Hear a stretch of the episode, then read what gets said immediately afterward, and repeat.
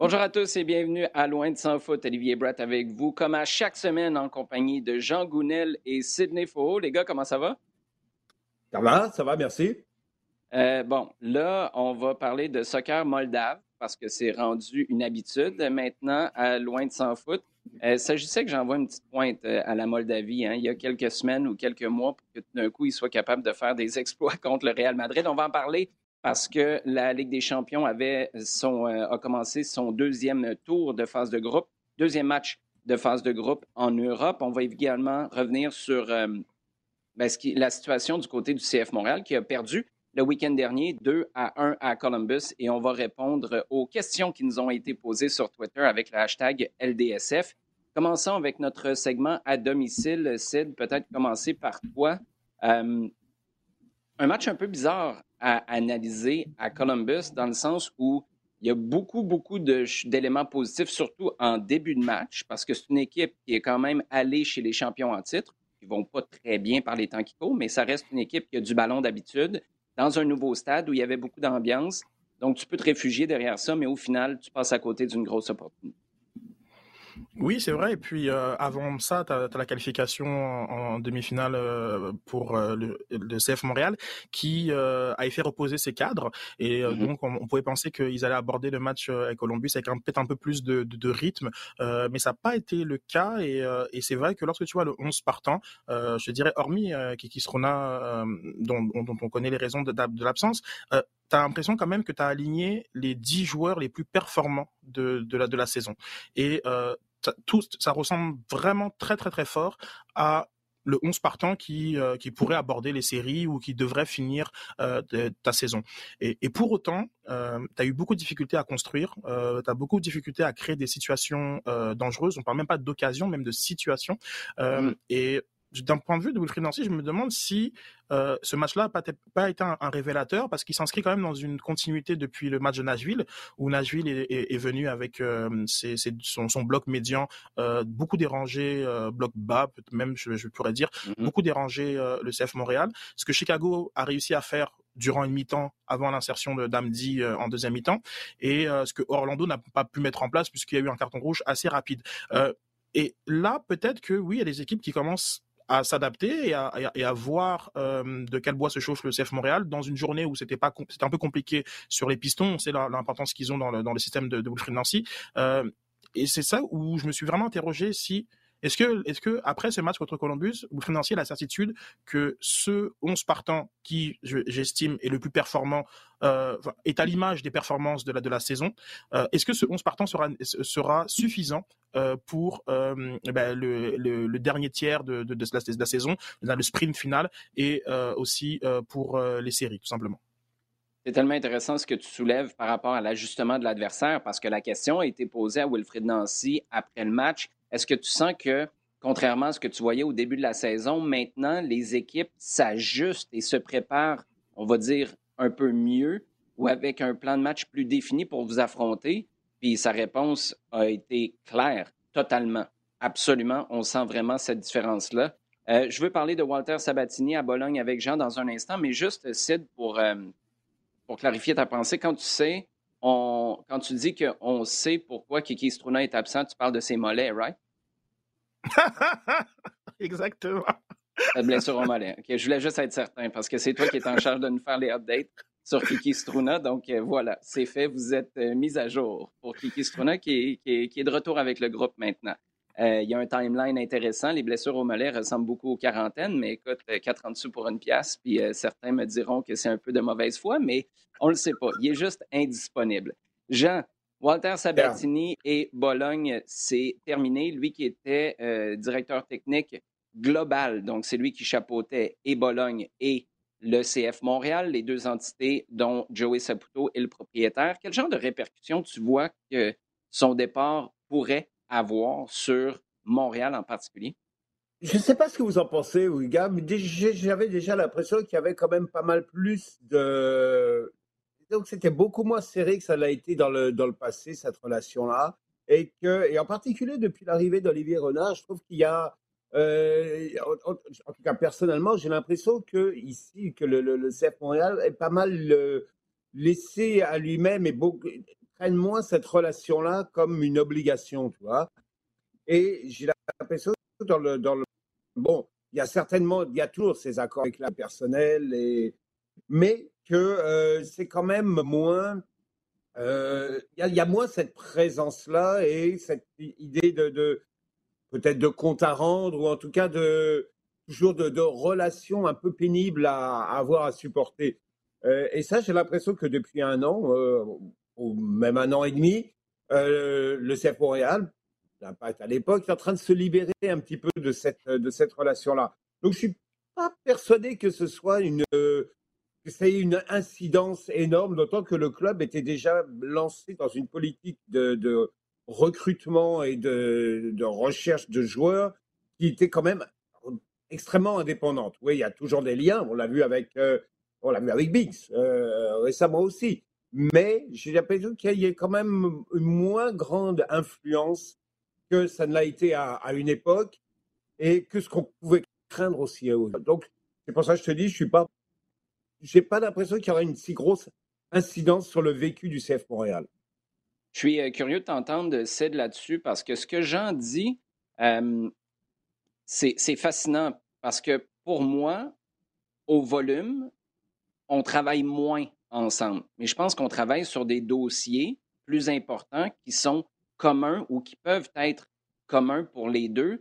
Et c'est là où la relation, puis si j'ai une chose à identifier, moi, c'est la relation Sabatini-Olivier Renard. J'ai eu l'occasion de m'entretenir avec Olivier Renard à la radio euh, mardi soir, puis c'est Sabatini qui a suggéré Olivier Renard à Kevin Gilmore et Joey Saputo. Donc, en ce sens-là, les deux s'entendaient bien, avaient intérêt à travailler ensemble pour le bien des deux clubs. De toute façon, Sabatini, c'était ça sa job.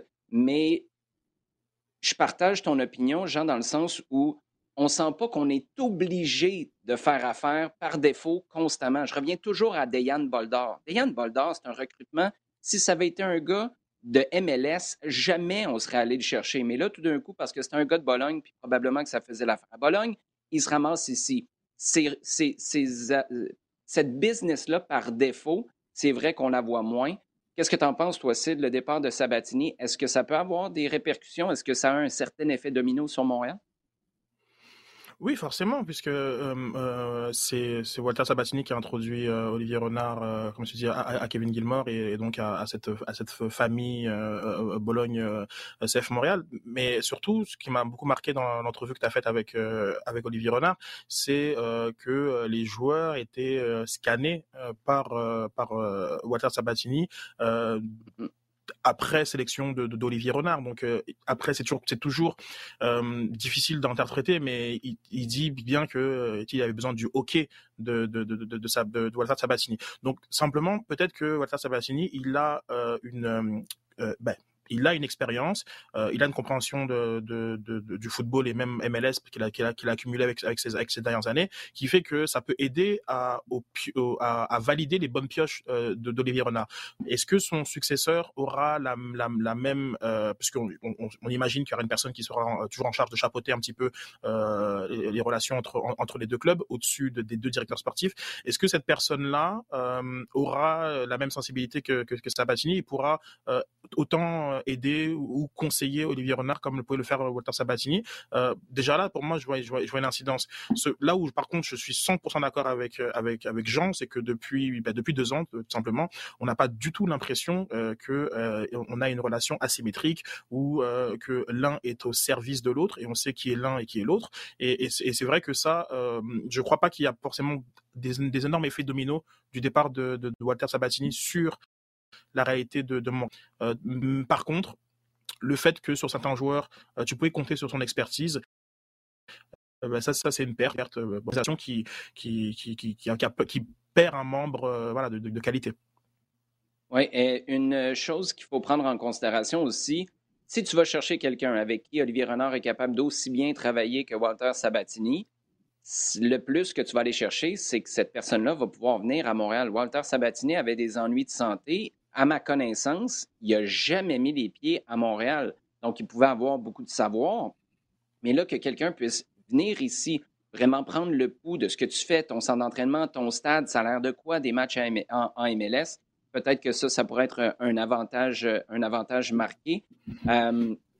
maintenant, Sid, si je te pose la question, Olivier Renard, là, pour la suite, est-ce que ça presse d'apprendre qu'il y a une prolongation de contrat? Parce qu'on sait qu'il y a des discussions, c'est ce qu'Olivier Renard disait, entre lui et Kevin Gilmore pour ce que les deux voient comme futur ici à Montréal. Est-ce que si on se retrouve, mettons, au 1er janvier 2022 et qu'on n'a pas appris qu'Olivier Renard a été prolongé, ça va commencer à être inquiétant pour toi? Ben, je ne sais pas quand est-ce que euh, le contrat actuel euh, est, euh, est, échu, mais je dirais que d'un point de vue d'Olivier Renard, c'est pas une personne qui a l'air très inquiétée par ce type de, de, situation. de, pour pour tout le monde. Un nouveau contrat, c'est aussi une, une, occasion de poser des, des nouvelles bases euh, ou peut-être de, de, remettre, remettre en, question certains, certaines choses. Donc, c'est, ça reste euh, une situation importante, délicate à gérer, mais la, le personnage Olivier Renard et son et son rapport avec, la, la, la, business foot euh, fait en sorte que je pense pas qu'il soit très très inquiet de de, de, de, cette situation et encore là c'est vraiment moi qui fais l'introspection enfin qui qui fait la projection pardon euh, et, et, euh, et c'est à lui de répondre si ça l'inquiète ou pas. Mais, mais, mais, moi, je ne serais pas forcément inquiet, sachant comment est Olivier Renard. Euh, simplement, peut-être avoir certaines. Pardon? Qu'est-ce que tu veux dire? C'est intéressant, ça euh, ben, Je suis pas inquiet dans le sens que euh, je pense que, par exemple, quand je vois la gestion des, de, joueurs euh, qui, dont les renouvellements sont, sont gérés très généralement, ben, ont, été gérés très, très tard, Olivier Renard, lui, ne voyait pas une, ça comme quelque chose de forcément négatif. Euh, d'un point de vue mmh. des joueurs, ça, ça, ça crée beaucoup d'incertitudes. Euh, mais pour euh, Olivier Renard, c'était ben, un contrat, parce qu'à la fin du contrat, et puis après, genre, comme voici la proposition qu'on a à faire, et puis euh, est-ce que ça te, est-ce que ça te, ça te convient ou pas? Mais la perspective, c'est que d'un point de vue du club, nous, ça, nous, ça doit nous convenir. Si ça nous convient en, tant que club, euh, nous, on est satisfait avec ça. Et, et, et s'il applique la logique de sa gestion de certains joueurs à lui-même, euh, je suis pas inquiet. Maintenant, s'il y a un traitement différencié, là, ouais. Là, tout d'un coup, on se dit que tu es de l'autre bord de la table des négociations. Puis là, euh, c'est tout d'un coup dire à Clément Diop, attends, attends la date butoir de ton option. C'est un, peu, un peu plus grand comme défi. Euh, Jean, on va passer à notre segment en temps additionnel avec toi. Euh, tu es parti pour Lionel Messi avec le Paris Saint-Germain. C'est ça le constat qu'il faut faire? Euh, c'est parti, oui, euh, parce que c'est certain que tout le monde l'attendait ce but-là, et puis il est, il est venu euh, de, de belle façon. Il est venu en, en, au bout d'une action qui, en plus, euh, montre ce qu'on attend un petit peu de, cette équipe quand elle est capable de jouer, de jouer comme ça vers l'avant, avec, avec un bon travail de, de, Hakimi, parce que je vais toujours parler de lui, parce que j'adore ce joueur, qui, fait part, qui, euh, qui, aide à déstabiliser la défense, un appel de Mbappé dans l'axe qui joue en, remise. Voilà, c'est ça que tu veux voir. Et puis, c'est cette complicité avec lui, euh, avec Neymar, euh, qu'on veut voir. Maintenant, il est certain que dans, dans le, le, le, global, ça n'arrivera pas à chaque fois parce qu'il y a eu encore des moments un peu, un peu bizarres du côté de Paris, euh, du PSG. Hein. D'abord, cette, cette, volonté, ou en tout cas cette façon d'accepter d'être pressé très très bas euh, par, euh, par Manchester City et d'inviter quand même une pression super intense. c'est vrai qu'ils ont été bien organisés défensivement, mais qu'ils ont laissé une part, disons, un petit peu à la chance avec, euh, avec une ou deux actions qui sont passées vraiment limite. Donnarumma, ok, justifie clairement que c'est un des, un des gros transferts de, de l'intersaison, mais euh, mais bon, pour en revenir à Messi, c'est certain qu'il euh, débloque, que tu vois que ça a été un grand moment pour le groupe, parce qu'il y a eu un, élan vers lui et clairement, tu vois que c'est une marche. C'est quelque chose qui, a, qui fait progresser ou qui fait avancer le groupe dans le, dans le projet. Tu vois que tout autour de, de Pochettino, il y a quelque chose qui est en train de se mettre en place on, va attendre parce qu'à mon avis, c'est encore un, projet qui est, en construction. Mais il est certain que contre Manchester City, qui venait de réussir un gros match contre Chelsea, c'est un match mm-hmm. repère. D'ailleurs, ça, est-ce que c'est peut-être l'élément qui te surprend un peu? Tu as la performance du Paris Saint-Germain, mais le clash avec si peu de temps entre une belle performance contre Chelsea pour City, puis cette défaite-là face à Paris. Est-ce que c'est ça l'élément qui te reprend le plus? Oui, pas mal, parce que euh, tu vois que d'abord, un, il est très, très difficile de maintenir ce même niveau régulièrement. Mm-hmm. Les équipes qui y parviennent, on, dit, wow, c'est fort et c'est fort. Non, c'est génial, c'est extraordinaire d'arriver à le maintenir parce que le haut niveau, là, aujourd'hui, c'est débile. C'est complètement débile. Là, tu, tu joues euh, continuellement. Regarde, City vient de jouer Chelsea, match de haut niveau contre l'équipe championne d'Europe. Ils jouent PSG. Ils vont jouer Liverpool en une semaine. Tu n'as pas le temps de. Et, euh, pour revenir un petit peu à un élément de discussion, tu, joues forcément. Là, en ce moment, on est, on est dans un système, dans un, dans un jeu où tu dois regarder les forces et tu dois regarder la façon dont l'adversaire joue. Forcément. Mhm. Un entraîneur qui dit oh, moi, je ne m'occupe pas de l'adversaire, hey, ok, soit tu es en train de me raconter des cracks et puis c'est plus la peine qu'on parle parce que ça sert à rien.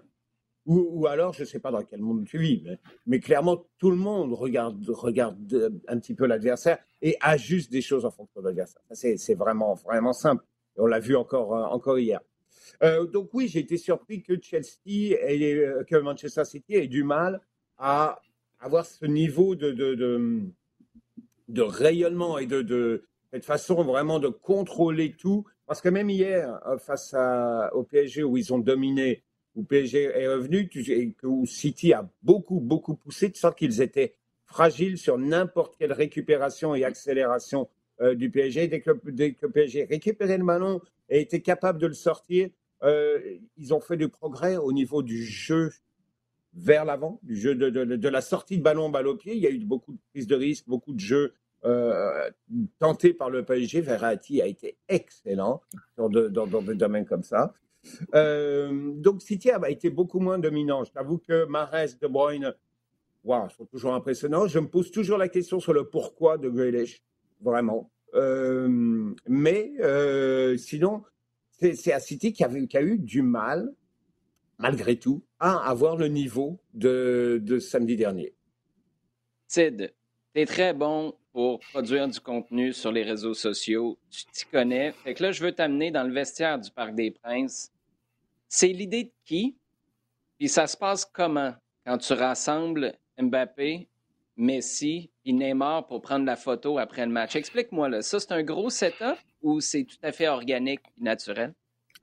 Non, non, c'était un très gros setup, grosse opération de communication. et puis euh, la personne qui était derrière, euh, derrière l'appareil photo leur dit bien de, de baisser les shorts euh, ah très très très très bas pour que voilà qu'on on voit bien tout ce qu'on a à voir. Mais effectivement, je trouve que c'est c'est dans c'est c'est à l'image de, de, de, ce club qui, euh, qui joue sur le tableau sportif, mais, euh, mais surtout sur le tableau euh, marketing, sponsoring, communication, et qui, et qui a toujours besoin de créer du contenu, parce que c'est ça en fait finalement, c'est en tout temps de la création de contenu, et avec euh, Ander Herrera qui, qui dit ah et, tout le monde dit que vous vous entendez pas, ah, mais, et puis, même Thiago Silva qui connaît très bien la machine, qui dit oh là là on, on a peur de vous rencontrer, et, comment vous êtes champion d'Europe Thiago C'est drôle de voir cette, surcommunication. Et puis c'est vrai que c'est pas un sujet qu'on a mais c'est aussi pour moi le, je vois ça sur le même continuum que les excuses de Bruno Fernandez suite à son penalty raté. C'est très très lié ce, ce cette surcommunication euh, des, joueurs de, football euh, euh, qui est vraiment un vrai phénomène depuis deux ans et l'importance que les réseaux sociaux prennent euh, dans, dans, la vie de, de, ces footballeurs. Tu veux dire qu'à United, par exemple, on demande à Bruno Fernandes ou lui, sachant dans quelle machine il se trouve, il sent le besoin d'aller surexpliquer comme ça? C'est plutôt le 2. Euh, c'est pas, le club ne demande pas, mais par contre, par exemple, le club a, en a remis une couche en, en, en postant euh, un, un, graphique qui montrait tous les commentaires de, des joueurs, tous les commentaires de soutien des joueurs du club au message de Bruno Fernandez. Tu te dis, mais non, mais là, on est où là? Et c'est vrai que euh, donc juste de voir ce, cette communication du club te fait comprendre quel est le type d'environnement qui fait, qui pousse ces joueurs-là à surcommuniquer, tout en sachant que euh, ils, bénéficient largement d'un point de vue financier de cette surcommunication. Mmh. Euh, donc je suis pas là à les, à les, à les excuser, à les dédouaner. Hein. Ils, ont créé un environnement dont ils bénéficient, mais il y a aussi des effets pervers à ça. Deux autres questions. Oui, vas-y, Jean. Jusqu'au dérapage, parce qu'ils ont toujours un dérapage et que là, ça leur coûte super cher et après, ils passent encore six mois à essayer de, de rattraper le truc parce que ça va leur arriver. Ça s'expose dans la tête.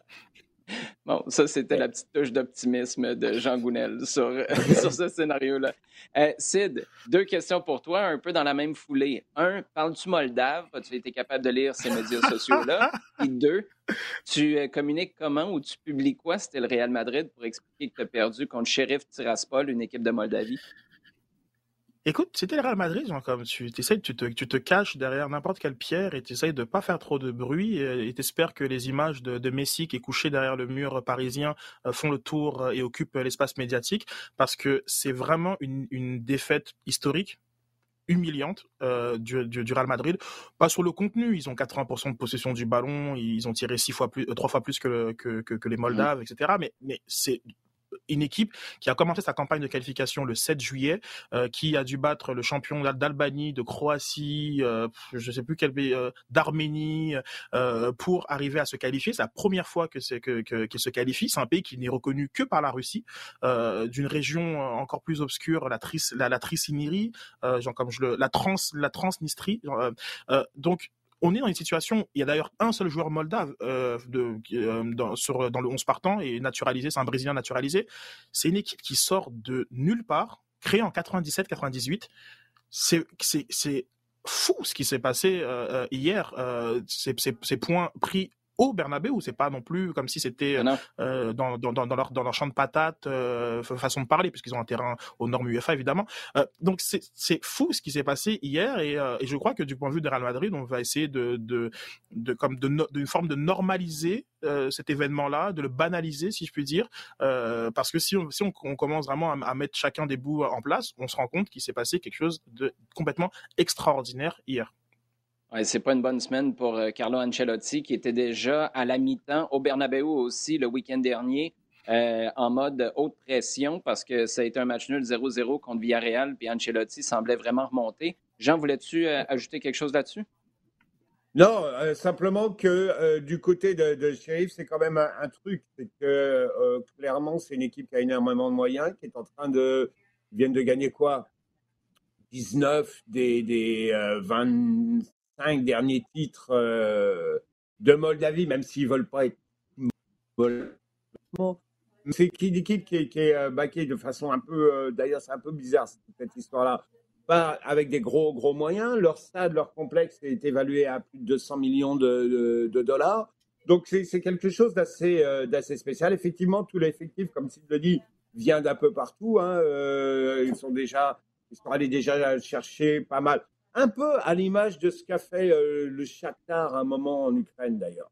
Euh, mm -hmm. Mais euh, des joueurs, beaucoup de, de, joueurs venus, venant d'Afrique, venant d'Amérique du Sud, donc des filières là aussi qui ressemblent beaucoup à celles du Shakhtar, qui ne sont pas exploitées à fond, ou en tout cas des filières qui contournent un petit peu ce qui se passe d'habitude pour les, la plupart des, des clubs occidentaux plus, un peu plus nantis.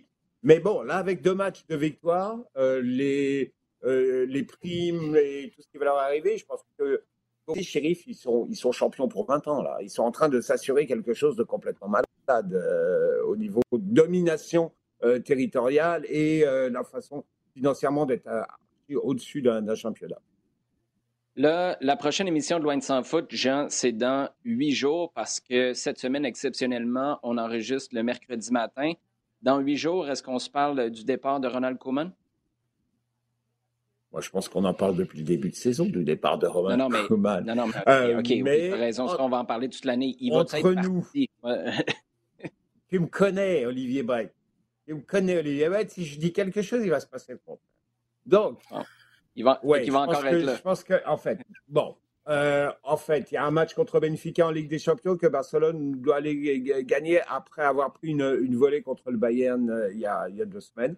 Et il y a surtout le gros match de championnat contre l'Atlético en, fin de semaine qui précède lui-même euh, le Classico. Qui aura lieu, enfin, qui précède. Non, le Classico aura lieu plus tard dans, dans le mois, mais qui arrive très vite après la, trêve internationale. C'est ça que je voulais dire, pardon. Si ça va pas cette semaine, je pense que la trêve internationale sera le moment où, effectivement, on dira peut-être à Ronald Koeman, euh, regarde, euh, voilà, Au bout du compte, c'est aussi bien qu'on fasse ça rapidement et qu'on se dise au revoir. de toute façon, depuis l'arrivée de la Porta, on sait que Kuman n'est pas le numéro un qu'il souhaite. Euh, qu'il y a eu des problèmes une partie de la saison dernière et que tout le monde, pour essayer de faire bonne figure, essayer de sauver un petit peu les meubles, a essayé de, limiter un petit peu les dégâts. La situation a, la situation empiré clairement avec l'histoire Messi, euh, mm-hmm. absolument. Il y, a, eu beaucoup d'éléments. Hein. Si on remonte un peu en arrière, il y a eu le traitement, la relation Kuman-Luis Suarez qui a amené le départ de Luis Suarez, qui a déjà euh, été au une des bases vraiment du, problème avec, euh, avec les joueurs. Le fait que euh, ça continue, d'ailleurs, que les joueurs n'ont pas vraiment complètement euh, annoncé ou signifié leur, leur soutien par rapport à, l'entraîneur et qu'il y a, il y a une certain, il y a un climat de méfiance et mmh. que au sein du club, au sein de la direction, il y a clairement d'autres pistes qui, sont, qui sont annoncées et d'autres pièces que les dirigeants veulent avancer. Évidemment, le premier nom, c'est Xavi, mais je pense qu'il y a d'autres euh, possibilités aussi. Euh, et si on regarde un petit peu une liste un peu plus large, on peut même l'élargir jusqu'à Thierry Henry d'ailleurs. Thierry Henry qui euh, va aussi éventuellement être dans une conversation, que ce sera comme coach ou dans un poste de technicien quelconque à Arsenal, parce que Jean Daniel, Daniel Eck possible. Euh, le, propriétaire de Spotify, c'est quoi? C'est 1,9 milliard sterling, l'offre qui est sur la table. Et euh, d'ailleurs, qu'est-ce que vous pensez, Sid? Tu penses quoi de, ça? Tu as, le backing public de joueurs importants, Patrick Vieira, Dennis Bergkamp, euh, si je ne me trompe pas, Thierry Henry aussi. Est-ce que c'est. Est-ce que c'est simplement des gars qui ont vécu l'ADN vraiment la plus forte les belles années d'Arsenal et qui voit en Daniel Eck quelqu'un qui est capable de ramener ça? Ou est-ce que c'est aussi des gars qui se positionnent un peu à quelque part pour un retour éventuel au club? Peut-être que c'est les deux. Sid, t'en penses quoi? Oui, c'est non, c'est vrai que euh, c'est non, c'est les deux. Mais bon, L'argent, c'est pas un problème chez Arsenal. C'est un des clubs qui est, qui est les plus riches du, du, monde, avec des propriétaires parmi les plus riches dans, dans mm-hmm. de, de, première ligue. Donc, euh, peut-être qu'il y a des, des informations ou une, une, connaissance de la culture interne qui, qui empêche euh, le club de prendre des bonnes décisions sportives et qu'ils ont vraiment envie de, de, de, de changer ça. Euh, mais c'est enfin, dans dans l'espèce de romantisme parfois de se dire bon ben on va chasser les propriétaires américains pour avoir d'autres propriétaires. c'est ça peut être du pareil au même et c'est et c'est pas forcément parce qu'un propriétaire a, a, l'amour d'un club euh, comme ça, a l'air d'être le cas du propriétaire de Spotify euh, que euh, ça fait de lui un bon président de club ou un bon gestionnaire comme parfois justement comme la, la, la passion fait prendre vraiment des décisions vraiment vraiment stupides. Donc je sais pas trop mais enfin je sais pas trop qu'est-ce que qu'est-ce que qui est tant attendu de cette espèce de, de, de, putsch qui, euh, dont on a vu par exemple euh, Thierry Henry aux côtés de, de, du propriétaire, j'oublie le nom du propriétaire de Spotify. Euh, Daniel, Daniel Eck. Daniel Eck. Ouais, Daniel Eck. Donc, donc on l'a vu à, ses côtés durant le durant le, le, North London Derby, gagné d'ailleurs brillamment par, par Arsenal. Mais je, je je sais pas trop quelles, sont les attentes. Je à moins que véritablement on, on estime que dans la haute direction les choses ne vont pas du tout. Mais juste pour donner un contre-exemple, euh, tout le monde pensait ça il y a six mois à Manchester United. Euh, il a suffi de, allez, un, recrutement, bon, pas n'importe lequel, mais pour que euh, pour que plus personne n'ait envie de de, de dégager les, les, les glazers. Donc c'est ça aussi qui qui fait en sorte que je, je suis un peu un, peu sceptique. Glazer ou ça va... je un peu... Parfois, je me mêle dans les noms des, des propriétaires. Les, les Glazers, les Glazers, sont, À, sont, à, United. Ouais, c'est euh, Frankie qui, est, qui, est à, qui est à Arsenal. Euh, Jean, t'avais-tu quelque chose à ajouter là-dessus? Non, non, non, non, c'était euh, non, non, absolument, totalement, euh, totalement d'accord avec ce que dit À part que euh, oui, le derby, de, le derby du nord de Londres, il a été brillamment gagné par Arsenal ou piteusement perdu par Tottenham parce que c'est catastrophique. Là. Non, non, bah, on, en reparlera parce que là, on est en train de voir un club qui est dans la, la, la, la dynamique complètement inverse. Enfin bon. Ouais, okay. tout ça, c'est tout ça s'est passé avec le départ de Louis Banks. C'est là que ça s'est passé. je, Je confirme qu'il n'y a personne qui parle de Louis Banks en Angleterre, mais tu sais, question de ramener ça, tirer la couverte de notre bord un petit peu, ou du bord de Bologne. Il faudrait demander à Walter Sabatini, c'est pas à moi de décider qu'est-ce qui appartient à qui dans tout ça. Les gars, sujet chaud maintenant. Une première question qui nous a été posée. Sid, j'y vais avec toi. En fait, je viens juste d'avoir la réponse tantôt. Jean parlait, puis je suis, je suis allé faire un tour dans, mon, euh, dans mes courriels. Docteur Foot nous demande à quelle date va se jouer le fameux match demi-finale de championnat canadien entre le CF Montréal et Forge le 27. 27 octobre à Hamilton. Donc, ça va faire deux matchs de suite de championnat canadien que le CF Montréal joue sur la route après celui dont Sid parlait tantôt à Halifax la semaine dernière. On s'en va dans une autre ville en H, un peu plus à l'ouest, celle-là, à Hamilton le 27 octobre. Je veux, euh, je veux t'entendre sur deux choses, Sid, étant donné qu'on a déjà la réponse. Un, qu'est-ce que ça nous dit sur l'Association canadienne de soccer que on est la date de la demi-finale, le jour de la date qui était prévue? Je m'explique. Quand on a joué le match quart de finale, les deux dates qui étaient identifiées pour jouer la demi-finale, c'était une semaine plus tard, donc hier, mardi, le 28, ou aujourd'hui, mercredi, le 29. Qu'on nous sorte la demi-finale maintenant, qu'il y a eu ce flou artistique pendant une semaine, ça nous dit quoi? Ça, c'est ma première question. La deuxième, est-ce qu'à quelque part, dans les circonstances qu'on connaît, on parle beaucoup de la foule, de l'ambiance au stade Saputo, est-ce que c'est une bonne nouvelle que ces matchs-là se jouent sur la route? Alors, euh, pour la première question, ça, montre le, faible pouvoir d'influence euh, détenu par euh, la, fédération en ce moment, qui subit en fait le calendrier. Le calendrier et il y a d'autres instances qui, disent que leur euh, échéances, leurs matchs, ça se joue à ces dates-là. Le reste, c'est pas notre problème.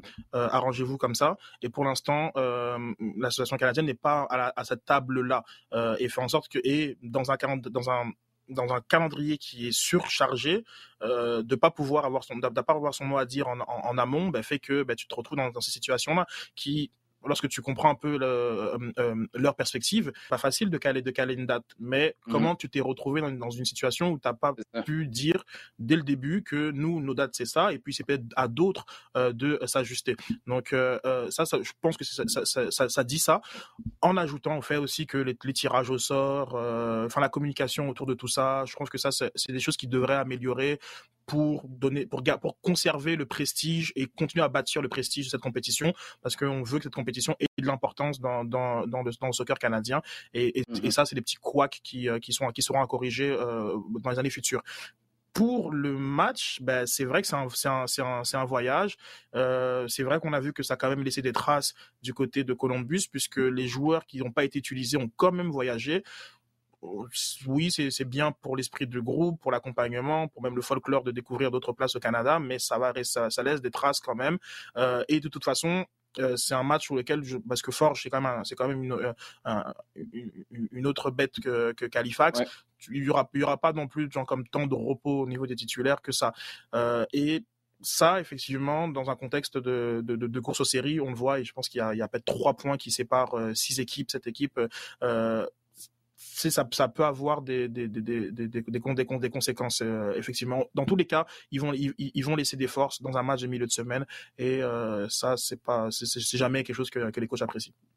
Ça, c'est l'aspect sportif. Sid, maintenant, puis je sais que tu passes beaucoup de temps à réfléchir à ça aussi, la perception du club, les discussions sur les ventes de billets, l'ambiance dans le stade. C'est pour ça que je te demandais tantôt, est-ce que c'est peut-être à quelque part, pas sportivement, mais d'un point de vue image du club, communication, un petit cadeau parce que je ne suis pas certain que c'est en milieu de semaine, le 27, là, si je ne me trompe pas. Est-ce que c'est une bonne chose de ne pas avoir ce casse-tête-là de vous n'avez pas rempli votre stade pour une demi-finale de championnat canadien? Euh, les ultras sont pas là, puis on repart la machine un peu négative. Est-ce que tu t'évites une partie de casse-tête d'un point de vue comme marketing, image, même si d'un point de vue sportif, c'est clair que tu t'en ajoutes un casse-tête? Non, 100%, 100%, parce que de toute façon, cette machine, elle est brisée. Euh, allez regarder les, les attendances euh, du mois de septembre. Il y a toujours, il, y a, toujours, toujours eu euh, un, une baisse euh, dans, dans, dans, dans, ces, dans, dans ces moments-là. Il y a que Drogba qui a, qui a réussi à, à braver l'automne et, et, faire en sorte que c'était, que c'était rempli en, en septembre-octobre. Donc, mais cette machine-là va repartir puisque puisque au moment où on enregistre, bon, le match de New England euh, n'est pas passé, mais quand il va passer, il sera pas rempli, il sera pas rempli comme beaucoup de matchs de mercredi en septembre. Et ça, c'est des mhm. réalités qui datent de 10 ans. Sauf que ça va être interprété dans le contexte qu'on connaît. Et effectivement, par rapport à ça, euh, sûrement que le, il s'enlève une, une, épine du pied. Mais à l'inverse, par contre, euh, parce que ça, j'aimerais le, le souligner, je trouve que c'est une, une, belle chose pour pour Forge, comme ça l'a été pour pour pour Halifax et que et que et que une ambiance, oui, un peu champêtre, ils sont ils sont juste 5 6 000, etc. Mais c'était le fun. Et je pense que la can la can PL euh, euh, grandit aussi de ces affiches-là et euh, de ces moments-là. Et, euh, et, ça, c'est ça, de leur côté, je trouve ça vraiment, vraiment une, bonne nouvelle. Et je pense qu'on l'a dit la semaine dernière, si on ne l'a pas fait, juste une précision pour ceux qui se demandent comment on choisit où se joue le match. Dans le contexte actuel, étant donné que ce n'est pas des allers-retours, mais c'est carrément un pile ou face. Euh, je ne sais pas si c'est avec un 2 piastres, un 25 cents, une pièce de monnaie de la FIFA, ça, j'en ai aucune idée. Euh, mais c'est un pile ou face euh, qui est choisi. C'est pas une grosse game de roche papier ciseaux entre Kevin Gilmore et, euh, et le président du Forge.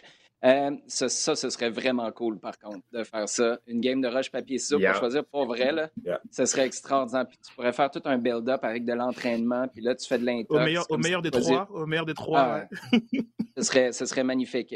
Sachant que on, avec ma femme, quand je devis très, très sérieuse et très loufoque en même temps, pour choisir qui allait parler en premier le jour où on échangeait nos vœux de mariage à l'église.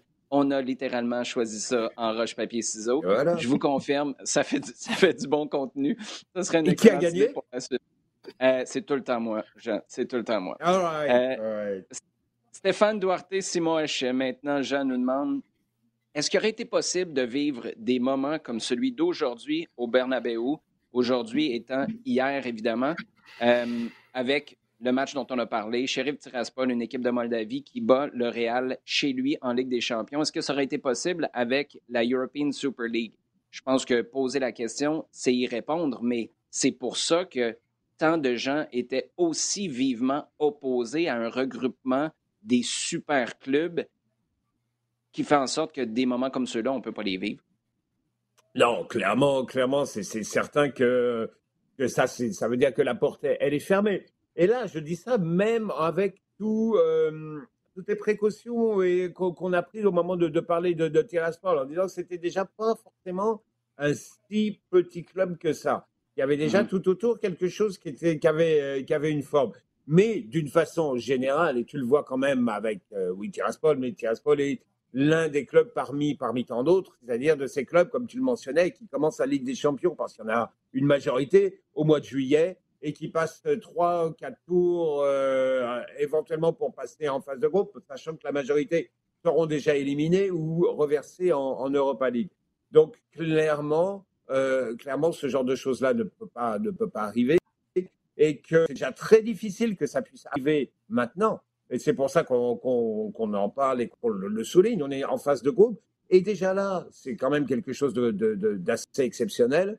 Donc, oui, il est évident que plus tu lèves la barre et plus tu limites euh, l'atmosphère dans laquelle euh, tu raréfies l'atmosphère dans laquelle ces clubs-là vont évoluer, évidemment, évidemment, ça n'arrivera pas. Et euh, il est certain, parce qu'on en a parlé encore cette semaine, que la menace ou le, risque de, de Super League est encore là. L'UEFA est présente. Il y a actuellement des jeux au niveau des divers tribunaux, en particulier à Madrid, pour que on essaye un petit peu de, calmer le jeu parce que l'ISL a toujours un certain nombre d'actions qui sont intentées contre l'UEFA, en particulier une d'anti-monopole, et que mhm. la, structure Super League, ISL telle qu'elle avait été créée en avril dernier, n'est pas dissolvante. Il y a des clubs qui sont partis, mais l'entité, pour l'instant, elle demeure. Donc, il y a toujours cette, euh, cette question un petit peu, savoir est-ce qu'à un moment ou un autre, ce projet-là ne va pas revenir d'une autre façon, mieux ficelé, avec quelque chose, mieux ficelé, je veux dire par là,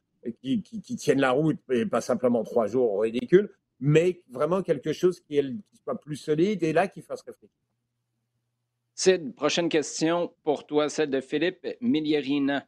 Dans combien d'années, ça, j'ai hâte de t'entendre là-dessus parce que ça peut être pris d'un paquet de perspectives différentes. Dans combien d'années le CF Montréal pourrait-il aspirer sérieusement à gagner la MLS Cup selon toi? Une. Je pense qu'ils sont, ils sont, ils sont très... Ouais, 2022. Genre, comme le raisonnement, ah. c'est pas qu'ils vont, ils vont pas rentrer en série comme le fait le New England avec 25 points d'avance sur le deuxième. Non. Mais à partir du moment où ils, ils ont ce qu'il faut pour être dans, dans, le portrait des séries, je trouve que c'est, je peux te dire de façon un peu triviale, tout peut arriver, mais au-delà de ça, je pense que Montréal aura assez d'acquis euh, pour pouvoir euh, faire quelque chose comme, comme Columbus, par exemple, l'an passé. Euh, on a une situation qui est que il y a certes une corrélation entre tes performances en saison régulière et ce que tu es capable de produire en, série, mais tu peux aussi, sur trois matchs, te sublimer et, et, et, l'emporter. Et là, à partir du moment où tu as, une base nécessaire, et je pense que ce que ce que ce que ce qu'il y a cette année euh, est une est une base sur laquelle il faudra ajouter pas tant d'éléments que ça. Euh, c'est là où, où, pour moi c'est pas quelque chose qui est complètement farfelu. Euh, ça te permet d'aspirer à être aux séries quatrième, cinquième position, et puis euh, et puis là euh, pourquoi pas remporter la coupe. Donc ils sont ils, sont ils sont pas ils sont ils sont pas loin ils sont ils sont, pas loin de d'avoir ces chances là. C'est vraiment ça j'en doute pas. T'ajoutes quoi? Tu dis qu'il n'y a pas tant de choses à ajouter, mais t'ajoutes quoi? Forcément, dans, forcément dans, dans, comme, comme la réponse pour tous les clubs du monde, un, un avant-centre. C'est forcément, forcément le, le, le, Mais en même temps, je te dirais qu'en ayant regardé euh, ce qui s'est passé à Columbus, il y a un, un meilleur défenseur central euh, changerait aussi beaucoup la donne du côté du, du CF Montréal. Euh, on est très passif sur la passe de d'Étienne pour pour Zardes euh, sur le premier but, euh, le trou béant qu'il y a où on n'attaque pas Zardes sur le sur le sur le deuxième but. Euh, moi, je pense que un, un, meilleur défenseur central changerait radicalement et on aurait peut-être un effet genre comme un effet type Liverpool quand quand Van Dijk est arrivé ou quand quand Maguire est arrivé et, et on voit à quel point un joueur derrière permet à tout le monde d'être plus gros, plus fort, jouer plus haut, et euh, ça a des effets euh, positifs sur l'ensemble de ton collectif.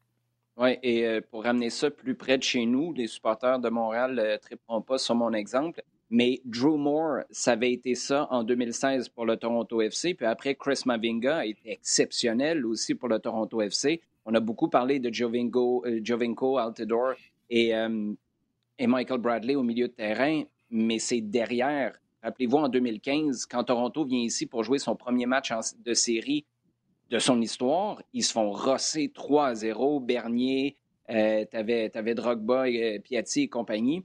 Mais en arrière, c'était une véritable passoire. C'est quand tu as réglé ça que tu as été capable de vraiment faire peser dans la balance tes gars en attaque. Et juste avant de poser la dernière question à Jean, Sid, euh, Jusqu'à maintenant, cette année, tu es assez solide dans ton évaluation de ce qui serait une satisfaction. Pour l'équipe nationale du Canada, tu as dit demi-finale de Gold Cup. Euh, après ça, tu as parlé de euh, te retrouver dans l'octogone. Qu'est-ce qui serait une satisfaction cette année? On va se dire, le CF Montréal, il faut qu'il se rende en série. Euh, en être exclu à ce stade-ci, ça va peut-être être explicable avec ce qui s'en vient sur la fin de campagne. On verra, mais ça va rester une déception parce que tu sens qu'il est capable d'y être une fois que tu es en série maintenant, qu'est-ce qui serait une satisfaction pour toi cette année? Avec le système qui te fait jouer à l'extérieur, les, les matchs et Montréal serait sûrement euh, dans le dernier tiers des équipes qualifiées. Euh, donc, tu voudrais aller alors la remporter contre Nashville ou Orlando. Euh, Passer un tour? C'est Passer un tour, ce serait Passer un tour, ce serait, ce serait une, énorme satisfaction. Ce serait, ce serait vraiment, c'est plus qu'un, un, un, même un très gros succès. Passer un tour.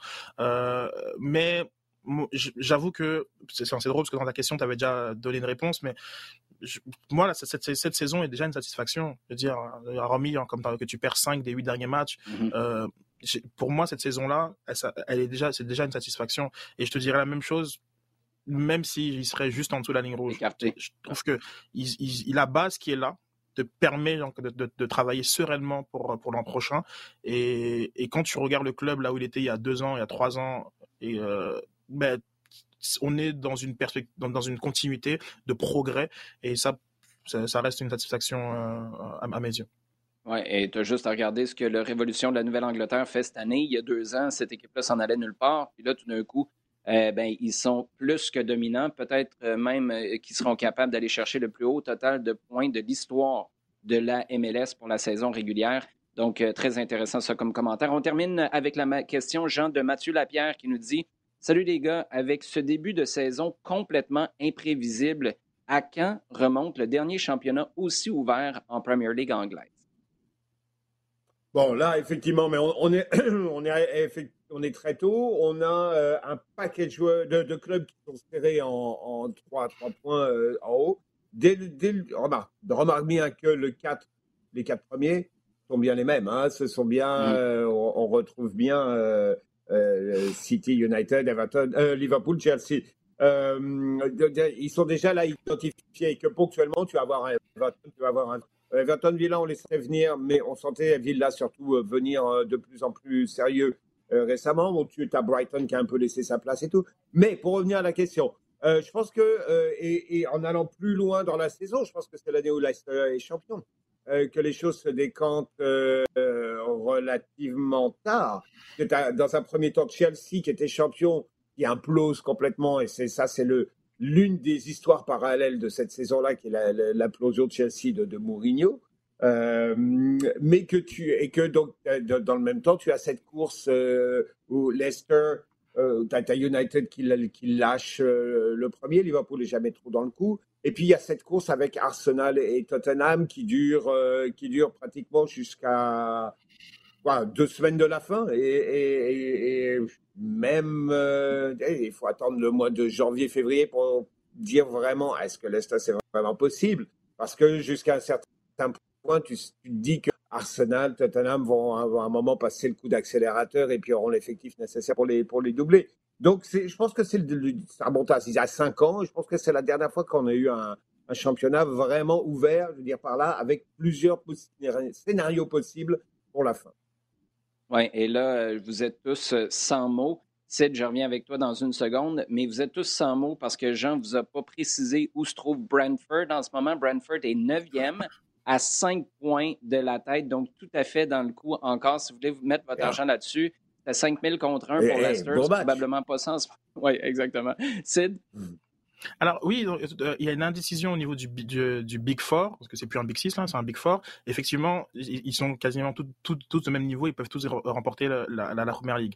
Par contre, sur l'ensemble du championnat, euh, juste l'an passé, en décembre dernier, euh, il y avait 7 points d'écart entre le dixième et le premier et c'était euh, c'était historiquement le, total le plus bas euh, en première ligue. Donc euh, il y avait une il y avait une, plus grande homogénéité et, c'était c'était ce qui a été identifié comme comme le, championnat le plus ouvert de l'histoire de la première ligue. Et c'était juste c'était juste l'an dernier. Sauf que c'est vrai qu'on savait peut-être qu'à la qu'à la fin de la journée, que ce soit Liverpool ou City, ça aurait été un des deux qui allait remporter. Sauf que chose qu'on ne sait pas forcément aujourd'hui parce que les, les, les, quatre clubs ont vraiment de, très, très solides arguments. Oui, puis imagine, ça c'était l'année passée, Brentford n'était même pas encore arrivé en Premier League. Imaginez ce que ça va faire cette année. Les gars, très rapidement, en quelques secondes, vous surveillez quoi sur la prochaine semaine, Sid? Euh, bah, Jean l'a dit, hein, pour moi c'est Liverpool, Manchester City. Jean? Euh, ben, oui, avec, avec cet Atlético Barcelone, parce que ça, a trop d'incidence sur beaucoup, beaucoup de choses, euh, je pense, pour, pour l'avenir des deux clubs. Oui, et dans, vous voyez qu'en fin d'émission, comme ça, Jean continue de patiner pour ne pas nous parler d'un départ de Ronald Koeman parce qu'il se demande ce qui va se passer avec ça, mais c'est un peu ce qu'il vient de nous dire avec l'Atlético Barça. Les gars, toujours un plaisir. Merci beaucoup. OK, bye. Merci à vous à la maison. Continuez de nous poser vos questions tout au long de la semaine. C'est toujours un plaisir d'y répondre sur Twitter en particulier avec le hashtag LDSF. Continuez également de partager le contenu rds.ca baroblique balado diffusion, iHeartRadio et toutes vos plateformes préférées.